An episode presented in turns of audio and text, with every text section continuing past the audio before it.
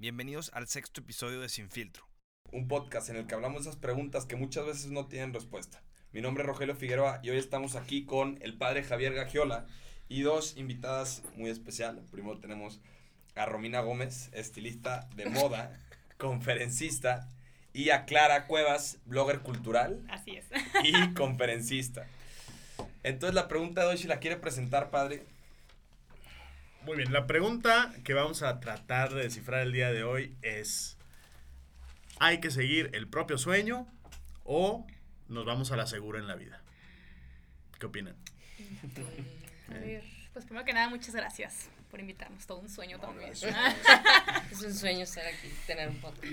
Ustedes llevamos dos semanas buscándolas, pero por Ay, fin pudimos eh, contactarlas. Nuestro manager dice. "Ah".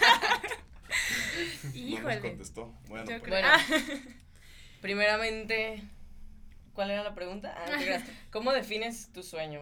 Sí, yo creo que eso es importante, ¿no? Primero saber cómo tener claro cuál es tu sueño, ¿no? Porque a veces dejamos que las demás personas, y es de lo que estamos hablando antes de empezar a grabar, cómo dejamos que las demás personas, nuestros familiares, amigos o la gente que está a nuestro alrededor, alrededor defina cuál es nuestro sueño, ¿no?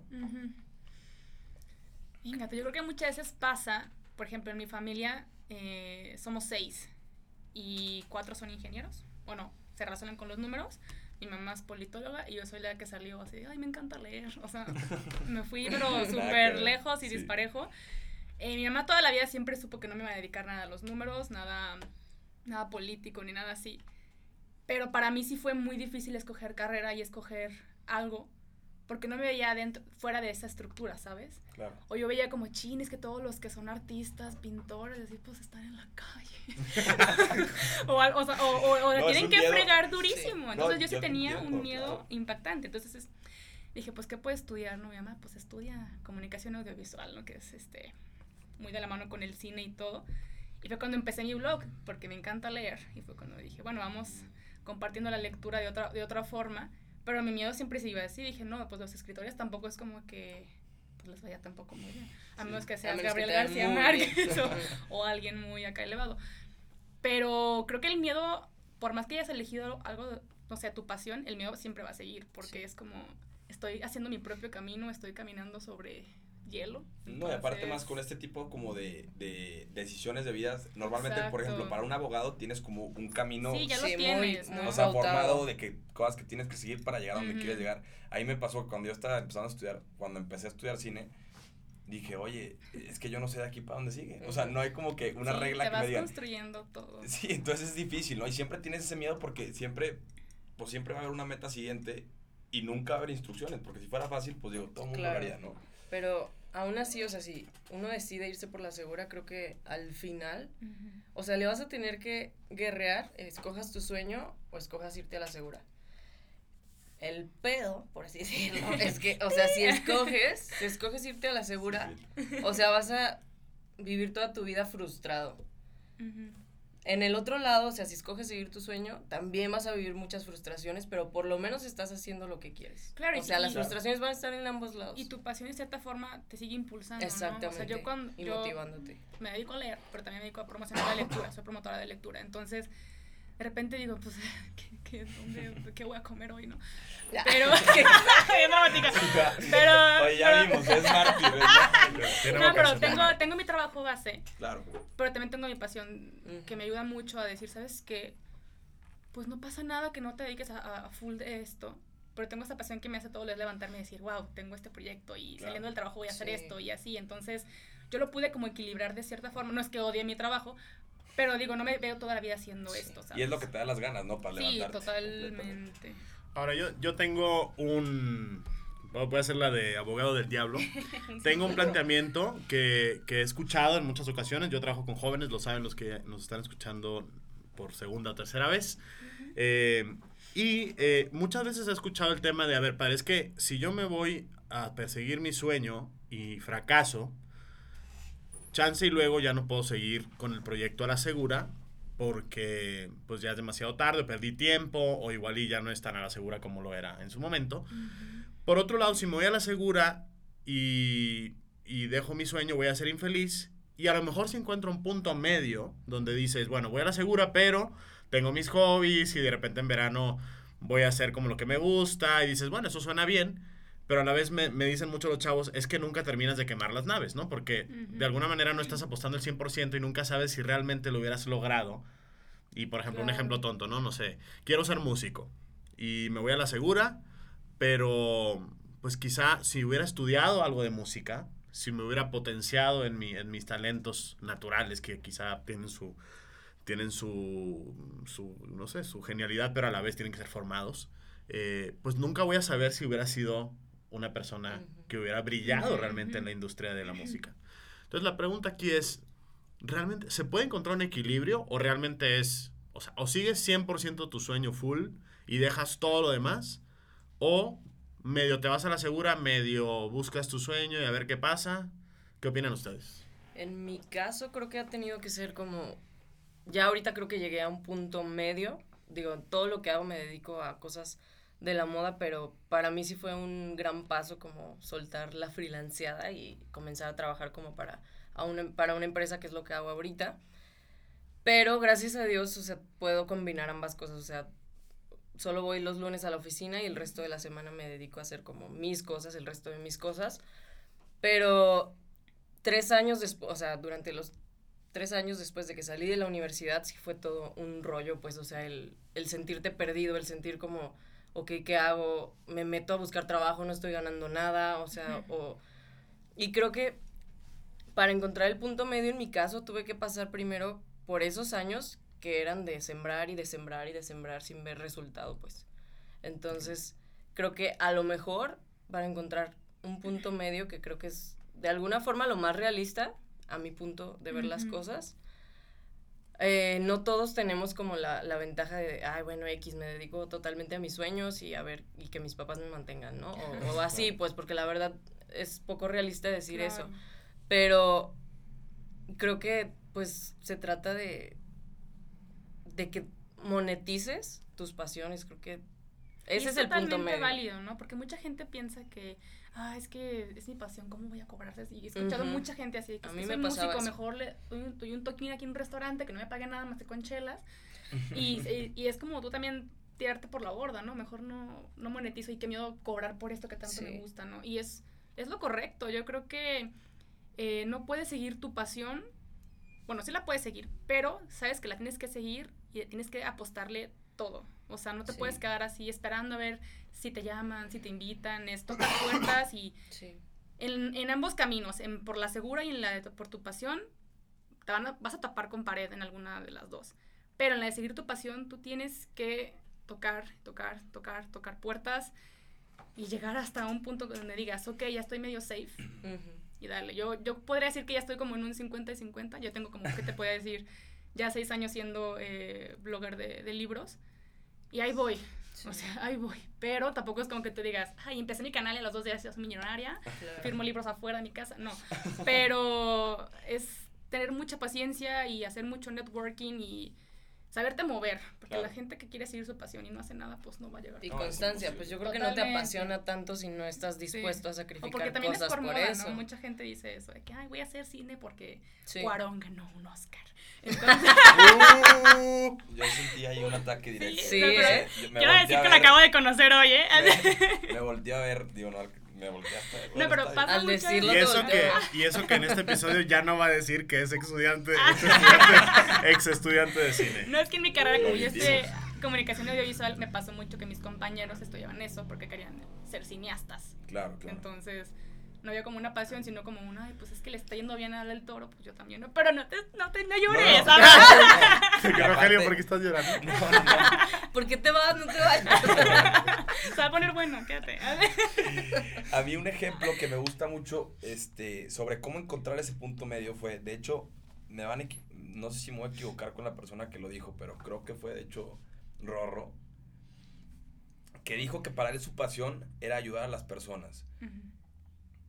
Y que nunca pensó que, que pudiera ser, o sea, que pudiera vivir de ayudar a las personas. Está increíble. Y lo encontró, digo, obviamente es dificilísimo y, y, y, y llegar como a ese punto en el que puede ser una conexión entre tu pasión Ujú. y algo realmente, como estamos viendo, algo seguro, es dificilísimo, ¿no? Pero yo creo que si encuentras una manera, no tanto de balancearlo como decir, voy a dividir la 50, el 50 de mi tiempo Claro. para hacer O sea, si encuentras como alguna manera en la que puedas tú dejar algunas cosas por otras, puedes llegar a un punto, o sea, en el que realmente estés feliz porque es lo que te gusta y aparte sea algo realista, ¿no? Sí, porque ¿qué porcentaje de personas en este mundo pueden vivir de lo que les gusta?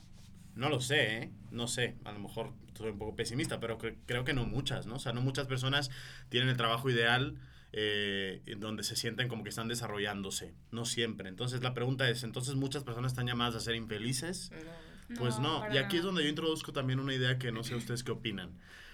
Creo que también todo está en no romantizar tanto el sueño, que pienses que no va a haber dificultades y que la primera dificultad que hay, ya el sueño ya no es sueño, ¿no? Porque dices, es que para que sea, sea sueño tiene que haber siempre maripositas en el estómago y tienes que sentir No. como la musiquita de fondo cool y tienes que sentir que todo el mundo así te aplaude. No, no necesariamente deja de ser sueño si pasa algo que no es eso, ¿no?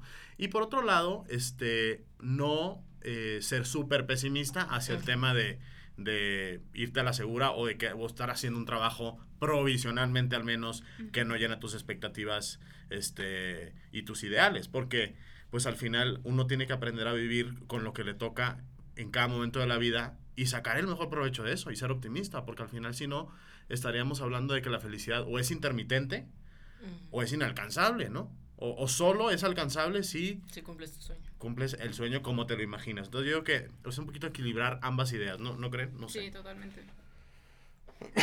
Estamos aquí reflexionando. Yo creo que tiene mucho que ver también que de entrada nos lo han planteado que si, o sea, todos estamos hablando más de carreras que van hacia lo creativo, lo artístico, y todas estas que todos tienen la idea de que te vas a morir de hambre. Sí. Y creo que de entrada, si, si tú te quieres dedicar a eso y tienes esa idea de que no, pues no, me voy a morir de hambre, pues ya de ahí estás mal, ¿sabes? O sea, Sí, creo que de, de ahí pues ya te rendiste desde un principio. En mi caso, nunca me pasó por la mente como, como, ay, no, nunca voy a alcanzar nada y me voy a morir de hambre. Quizá porque mi familia todos, de alguna forma, tienen carreras medio extrañas y son pues más hacia lo creativo, entonces nunca nadie me dijo como no, no lo hagas. Tengo esa ventaja, pero sé que muchos de los que nos están escuchando a lo mejor sí, sí tienen esos impedimentos en casa, que sus papás les dicen de que no, no estudies eso porque te vas a morir de hambre.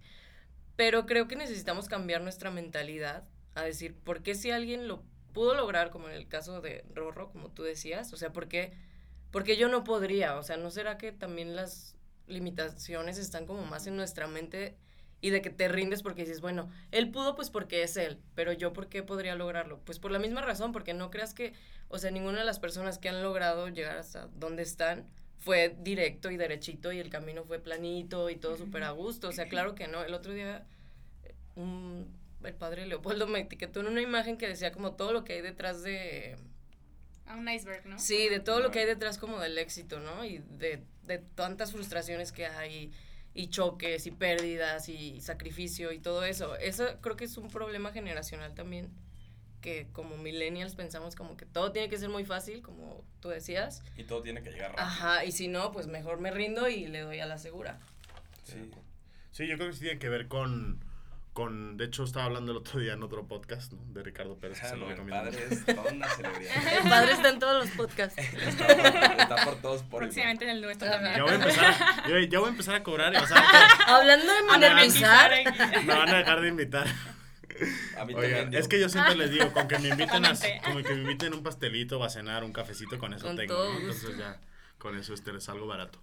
Pero hablábamos justo de, de que hay, hay videos que hablan típico de, de los millennials y los centennials y los cambios culturales, ¿no? Y hay uno de Simon Sinek que habla justo de la inmediatez que sea, o sea, la inmediatez con la que esperamos hoy los millennials, los centennials, porque yo también soy millennial, este, esperamos los resultados, ¿no? Definitivamente es un tema de aprender a sacrificar y aprender a disciplinarnos para obtener resultados duraderos y a largo plazo, ¿no? Y, y realmente, o sea, y también otra cosa que se me viene a la mente ahorita que hablaban, este, dices, a ver, ¿cuáles son los valores, o sea, nuestro top 5 de valores, lo que más queremos en nuestra vida? Y probablemente tendríamos que cambiar algo en esos valores para que nuestro prim- nuestra prioridad no sea ganar mucho dinero para tener muchas cosas y tener muchos viajes, ¿no? O sea, al final dices, realmente por eso te preocupa tanto no seguir tu sueño, porque te vas a morir de hambre, entre comillas, o más, realmente no es tu sueño. no es tu sueño, a lo mejor, lo- o sea, tu- si tu sueño es querer ser millonario, pues perdóname, pero qué poca cosa, la verdad, ¿no?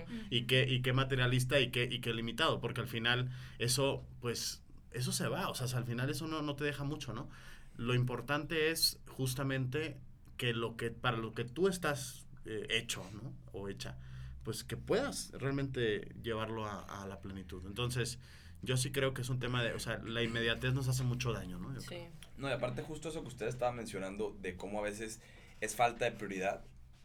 Yo creo que eso es ciertísimo. Por ejemplo, yo, yo decidí que quería estudiar cine en una conferencia que dieron aquí en Guadalajara que vino Eduardo Brastegui a hablar de una película, en la primera película en la que fue productor, si no me equivoco, que habla sobre el aborto. Y al, o sea, al finalizar la conferencia, él te cuenta, bueno, durante, al finalizar su testimonio de cómo llegó ahí, te habla de cómo a veces al terminar la película, muchísima gente le mandaba mensajes diciéndole, oye, ¿sabes qué? Salvaste a mi hijo por esta película que hiciste, ¿no? Entonces, yo dije, ¿sabes qué? Si quiero estudiar cine, primero que nada, voy a tener que dejar de hacer que mi prioridad sea el dinero, porque para mí era el dinero. Toda la vida desde chiquito fue, y coches, y quiero la casa más grande, y dinero, dinero, dinero. Y entonces todo era encontrar cómo, eh, eh, o sea, cómo llegar a tener dinero. Y cuando me topé con el sueño que tenía, que era hacer cine, me di cuenta que, que, que por ahí no iba a ser, ¿no? Entonces tuvo que haber cambiado, o sea, cambió en ese momento mi sueño y dije, ¿sabes qué? Lo que quiero es hacer cine para ayudar a la gente, Wow. para transmitir un mensaje. Y me tuve que desapegar. Y si en algún futuro con eso venía el dinero, iba a ser súper bien recibido, Claro. claro. Claro. Pero tuve que aprender a cambiar mi prioridad, porque si mi sueño toda la vida nomás iba a ser conseguir dinero, existe una realidad que aunque mucha gente lo haya logrado, no voy a llegar ahí a través del cine tan fácilmente como otras profesiones. Entonces, si mi sueño era tener dinero, pues mejor me voy de abogado, de doctor, Ujú. ¿no? Yo creo que diste un punto clave durísimo. Y también me pasó, me sentí muy identificada.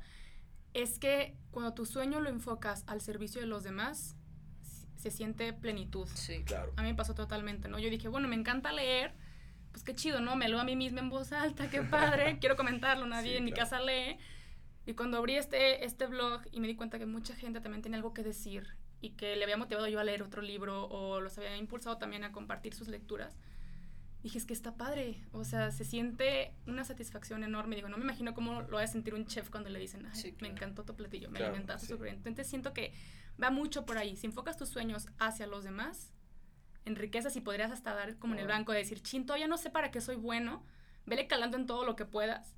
Y cuando digas, chin, a lo mejor soy bueno tocando la guitarra, pues intenta intenta tocar, no sé, en las misas o en las calles o donde sea. Y, y si la gente se pone feliz con eso, tú vas a sentirlo, va, por aquí es. Claro. Por aquí no es. Y Entonces, son reafirmaciones, no son pequeñas Ujú. reafirmaciones de que lo estás haciendo bien, tal vez como dice el padre, tal vez no al primer año vas a ganar un Oscar, pero vas a tener como esas pequeñas reafirmaciones que eso es como eh, eh, Dios en el fondo de tu cabeza, o sea, en el fondo de, de tu mente diciéndote, está bien, síguele por ahí, ¿no? Y síguele, son como esos, esos empujoncitos, que tal vez no es un empujón como decir, ganaste el premio al mejor director de todo México, pero son empujoncitos que dicen, síguele por aquí. Y muchas veces, ayudando a la gente o haciendo feliz a otras personas, es cuando se ve más, más claro eso, ¿no? Ese, ese como empujoncito que es, va bien, síguele por aquí, yo creo.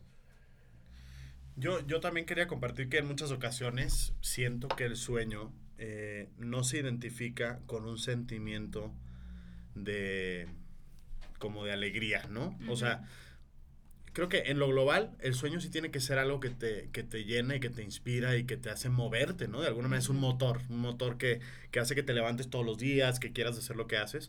Pero hay días malos, ¿no? Sí. Y hay días en los que incluso el sueño que, que, que estás persiguiendo y que a lo mejor estás viviendo, puede ser que no te motive, ¿no? Sí. O puede ser que ese día en concreto tienes que hacer algo y renunciar a algo que te gusta hacer para algo que va a aportar para el sueño global. No sé si me explico, ¿no? Sí, o sea, claro. tú dices, por ejemplo, un cantante, pues no es que todos los días va a estar cantando las canciones que les gusta, que le gustan, ¿no? Y, y súper exitoso y siempre la voz así. No, habrá días en los que la voz está mal, habrá días en los que tenga que aprender, o sea, tema de notas y de, y de cosas así más técnicas, qué sé yo, no, no, no conozco muy la, mucho la carrera, pero por ejemplo en mi, en, mi, en mi caso, ¿no? O sea, tú dices, obviamente me llena ser sacerdote de Cristo, este, dar gloria a Dios, salvar almas para Jesús, ¿no?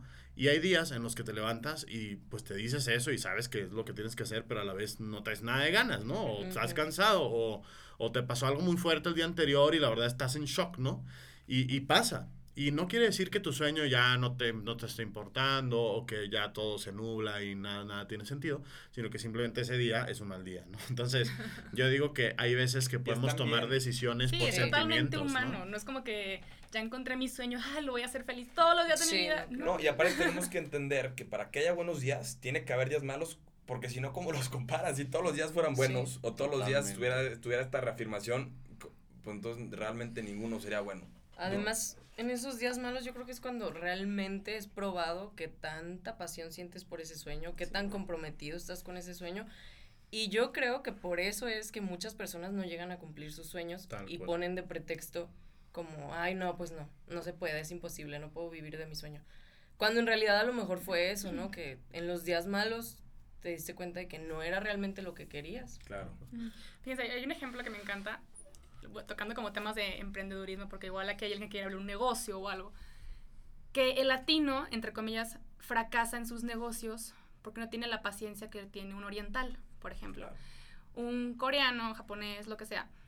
Ellos abren su negocio y saben que los primeros cinco años no les va a generar una riqueza, porque es como un bebé. Para ellos su negocio es un bebé. Él sabe que el bebé eh, los primeros meses o los primeros años no camina, no come por sí solo, no se cambia por sí solo, no puede hacer muchas cosas por sí solo. Entonces ellos saben que a partir de los 5 o 10 años ya estará en otro proceso su negocio. Y de los 10 a los otros, bla, bla, y tienen mucha paciencia porque saben que si lo hacen correctamente los primeros 5 años, llegará el éxito conforme vayan avanzando los años. Lo contrario del latino, el latino al, al año se desespera porque, chin, es que invertí esto y ya valió y no sé qué, y, y pues tienes que saber que el bebé no te va a saber usar una calculadora a los dos años porque es muy complicado, no está en su proceso. Pero yo creo que vamos mucho por ahí, nos, nos damos por vencidos rapidísimo. Algunas personas, a me llegó a pasar, dejé mi canal un ratote porque dije, no, esto no va por, no va por aquí, no, no quiero esto. Pero es como reafirmarte todos los días, a ver, esto es lo que quiero hacer, Ujú. ¿por qué lo quiero hacer? Cuestionarte todo el tiempo y volver a tus raíces y a tus orígenes. ¿Por qué me encanta leer, en mi caso, no? ¿Por qué quiero promover la lectura? ¿Por qué quiero que el México lea? O sea, cuestionarte y cuestionarte todo el tiempo. Y si te sirve, pues desde la mañana, ¿no? A ver, hoy tengo que hacer la reseña de tal libro, ching, me da flojera en mi caso. Pero a ver, ¿por qué quiero que la gente sepa de este libro? Y tal, tal, tal. Y cuestionarte todo el tiempo, creo que es lo que más promuevo en mi canal, ¿no? El preguntarte y, e investigar e informarte. Y pues por ahí va. Sí. Así ustedes, emprendedores, Sí, apúntenle. muy bien. Para que vean, tengo amigos Gus Marcos y Chespi a la Torre para que vean que, que aquí hablamos de emprendimientos también. ¿eh? Oigan, este, de hecho, una de las cosas que, que estu- vamos a hacer un curso para jóvenes en Silicon Valley próximamente. Y una de las cosas, sí, padrísimo, y ya les platicaremos. A mí no me habían invitado. Eh, Rogelio, Próximo conferencista también. Rogelio, justo ahorita traigo tu invitación en la maleta. Después del podcast era la sorpresa del día. Oye, y, y una de las cosas que me platicaron uno de los empresarios que nos están ayudando a organizarlo allá es que el tema de los fracasos, justo lo que tú decías, claro, ahorita, cómo dicen, o sea, una de las teorías de Silicon Valley es que los inversionistas de startups de tecnología no invierten en ningún proyecto que no haya fracasado creo que tres o cuatro veces antes, ¿no? En una persona. Y tú podrías decir, no, pues cuando estás delante de un inversionista, mejor preséntale la súper buena cara de que tú eres un tipazo y de que tus proyectos siempre son exitosos. Y justamente no buscan eso. Buscan personas que ya hayan fracasado Wow. para ahorrarse luego fracasos y decir, bueno, pues ya pasaste por la primera fase que es necesario que fracases, quiere decir que ya aprendiste la lección o lecciones, ¿no? Entonces me hizo, muy- se me hizo muy interesante porque siento que al final, o sea, sí tenemos en nuestra mente, quizá latina, no lo sé, ¿eh? habría que, que ver, no, no- ahorita me viene a la mente, somos como más pesimistas hacia el fracaso y lo vemos como algo que hay que evitar, ¿sabes? Totalmente. Pero creo que en el tema del seguimiento de sueños tenemos también esa mentalidad de que el sueño es como un- un- una subida lineal hacia arriba. Sí. y cuando pasa algo que no es lineal, sentimos que o no era el sueño que estábamos persiguiendo y entonces hay que cambiarlo, o, o no sé, o simplemente estamos destinados a, pues, a fracasar y, y no, pero no va por ahí. Yo creo que justamente es el tema de integrar los fracasos en lo global, ¿no? No Eh, sé si te pasó, Clara, pero hablando a- ahorita así como de fracasos, o sea, cuando, cuando tuviste como esa frustración con el canal, Ujú. yo creo que, o sea, en mi caso también tuve una frustración cuando estaba empezando con el blog, que no veía avance, no veía nada de monetización, por así decirlo.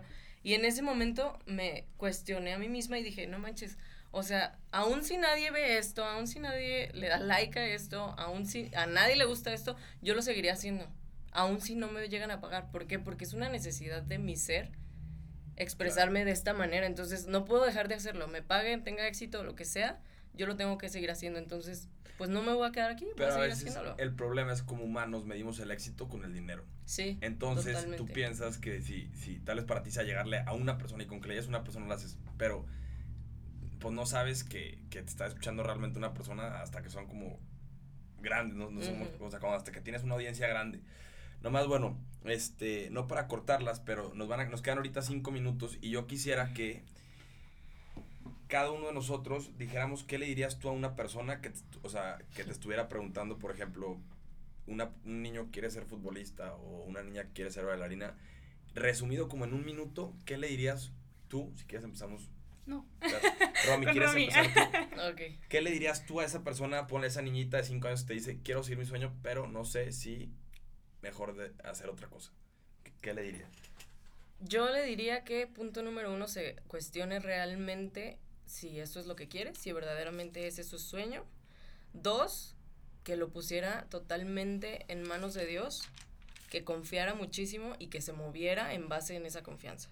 Es decir, que se prepare para hacerla mejor, pues no nada más sea como, ay, pues es mi sueño, a ver si Dios me ayuda a cumplirlo. O sea, que haga todo lo posible por prepararse y si es algo muy difícil de conseguir, pues que más se prepare, o sea, que si es algo de deporte, pues que entrene más duro, si es algo de ciencia, pues que estudie más, si es algo de moda, por ejemplo, en mi caso, pues que empiece a, a prepararse desde ahorita, o sea, a leer, a, a foguearse, a intentar hacer algo, pues, ajá, y, y de ahí, pues que no se rinda, que se aferre a las temporadas difíciles y que si decidió eso, pues que recuerde el por qué quiere hacer eso y como decía Clara, o sea, que le dé un sentido de servicio a los demás, que a través de esos dones y talentos y sueños que Dios le dio, que se dé cuenta que puede hacer del mundo un lugar mejor a través de eso y que por eso Dios se lo dio. Ay, me encantó. Así, se acabó muy bien. así. Por eso es bueno ser la primera porque ya todos los demás... Ya dijo todo, todo. Yo suscribo lo que dijo. Por dos. Chin, pues yo creo que me iría también por lo que dijo Romy, a ver. Este, también yo lo pondría en manos de Dios. Yo también así em- empecé. Y con esta frase, no sé si en latín me corrige, es, es ora es labora. O sea, o ponlo en manos de Dios, pero también ponte a trabajar por eso. Porque Claro. no porque ya le dijiste, Diosito, quiero ser soltar ahí. princesa, no, o sea, no por eso. el ejemplo más burdo, ¿no? Pero también yo, yo pues los animo a, a que se reten a sí mismos, ¿no? Si tu sueño es ser la mejor bailarina de ballet, es retarte y meterte a las mejores clases y ser tu mejor versión que el día anterior, pero no porque tu profesión, entre comillas, vaya a ser un poco menos valiosa que la del abogado, te menosprecies a ti tampoco. Eh, como sociedad, somos un cuerpo. O sea, hay gente que va a ser la mano, hay gente que va a ser el pie, hay gente que va a ser el hombro. Todos necesitan estar haciendo Sí. algo para que esta sociedad funcione. Entonces, pues haz lo que tengas que hacer, si es tu sueño, si es tu pasión, pero hazlo bien. Hay una frase de la Madre Teresa que me encanta, eh, que dice, haz algo, espérenme, lo voy a leer porque ya no me acuerdo. Dice, eh, haz algo hermoso para Dios, haz algo con tu vida, hazlo todos los días, hazlo a tu manera, pero hazlo. O sea, no te conformes con, ay, lo voy a soñar y ya, no, ponte a trabajar también. Buenísimo. Échale, vámonos, bien. Yo, eh, dos cosas. La primera es conocimiento, conócete, ¿no? Conócete muy bien para que puedas como ir apuntalando, ir detallando más tu sueño cada vez más y no se quede simplemente en una idea bonita de la infancia, sino que un sueño como más objetivo, de acuerdo a tus talentos y a tus reales eh, habilidades. Y creo que para eso lo mejor es contactar muchísimo con Dios, con tu origen, porque cuando entras en contacto con tu origen, te conoces más a ti mismo. Y la segunda sería que te imaginaras el aparato este que está siempre, no sé cómo se llama, en, la- en los cuartos de hospital para medir como las pulsaciones de si alguien está vivo o muerto, ¿no? Este, si no hay altos y bajos en tu vida, significa que estás muerto, ¿no? Y yo creo que es lo mismo. Eso es bueno. ya. Este, Sí. Cuando haya solo altos, pues, ¿no? Eh, o, o no haya altos y bajos, que son los que equilibran la vida, pues quiere decir que pues ya no hay vida, ¿no? Entonces, pues te animaría a, a seguir a pesar de los altos y bajos. Preach it. Pues yo, yo creo que para finalizar, yo creo que para resumirlo rápido, primero que nada, a mí es más importantísimo que entiendas cuál es tu sueño, ¿no? Porque si ese es tu sueño, siempre tiene que ser la prioridad. Entonces, cuando entiendes muy bien cuál es tu sueño, y no solo porque te lo impuso tu familia o tus amigos, o solo te lo impuso, como estábamos diciendo, alguna idea de que viste un futbolista famoso en, en, en, YouTube, bueno, perdón, en la televisión, y dijiste, quiero ser como él, o como estamos hablando de Cuarón. O sea, primero que nada que sepas que sí es tu sueño. y realmente es, es, es tu sueño. Y segundo, tener claro que todo lo que vale la vida, todo lo que vale la pena en la vida cuesta mucho trabajo, muchísimo trabajo. O sea, tienes que ir tú, meterte a decir, ¿sabes qué? Quiero llegar a este punto, pero me, o sea, tengo claro en mi mente que me va a costar trabajo. Entonces estoy dispuesto a echarme la chamba, ¿no? Porque luego llegas y vas a tener 15 mil obstáculos y tú pensaste que tu sueño lo ibas a poder cumplir en un año. Entonces pensabas y decías, ah, no, pues en un año lo va a poder cumplir. Realmente no era tu sueño, ¿no? Entonces, pues también entender que si fuera fácil, todo el mundo lo haría, ¿no? Si fuera fácil ser, por ejemplo, como Cuarón en mi caso, pues todo el mundo lo haría. Y realmente si todo el mundo, o sea, lo tuviera eso, ¿tú lo querrías? Pues no. Entonces. Aprovecha y disfruta también ese viaje. O sea, ese trabajo que te cuesta, date cuenta que, que, que, que, que, o sea, disfrútalo, ¿no? Pero pues bueno, yo les doy muchísimas gracias por habernos acompañado. Este, la verdad es que, digo, yo no conocía ni a Clara ni a Romy. Mucho y- gusto. Y, y muchísimo gusto. Y las acabo de conocer, de hecho, hace 35 minutos. Entonces, haberlas conocido a través de, de, de esta... De, esta, de este tema de conversación me encantó muchísimo. Entonces, muchísimas gracias. Este, de hecho, este, este, esta, ¿cómo se llama? Esta pregunta la hizo una persona en, en Instagram. Entonces, si quieren ustedes ayudarnos o, o echarnos la mano para poder mejorar o, o- o hablar de algún tema en, en futuros podcasts, nos pueden hablar al padre o a mí, primero padre. ¿Cómo se tiene en Instagram? Padre Gagiola. Y yo estoy como Rogelio Figueroa Sánchez. Ahora, Clara, también si quieren ir a ver el trabajo de estas dos este, Si quieren, ¿eh? señoritas, altamente recomendado. eh, ahí me encuentras como arroba claracovas 3, número 3. ¿Y a ti? Y a mí como Romiracles. O sea, Romilagros, pues. pero pónganle Romina Gómez y salgo. Excelente, pues, pues gente, muchísimas gracias y recuerden que la vida sin filtro siempre es más chingona. Gracias.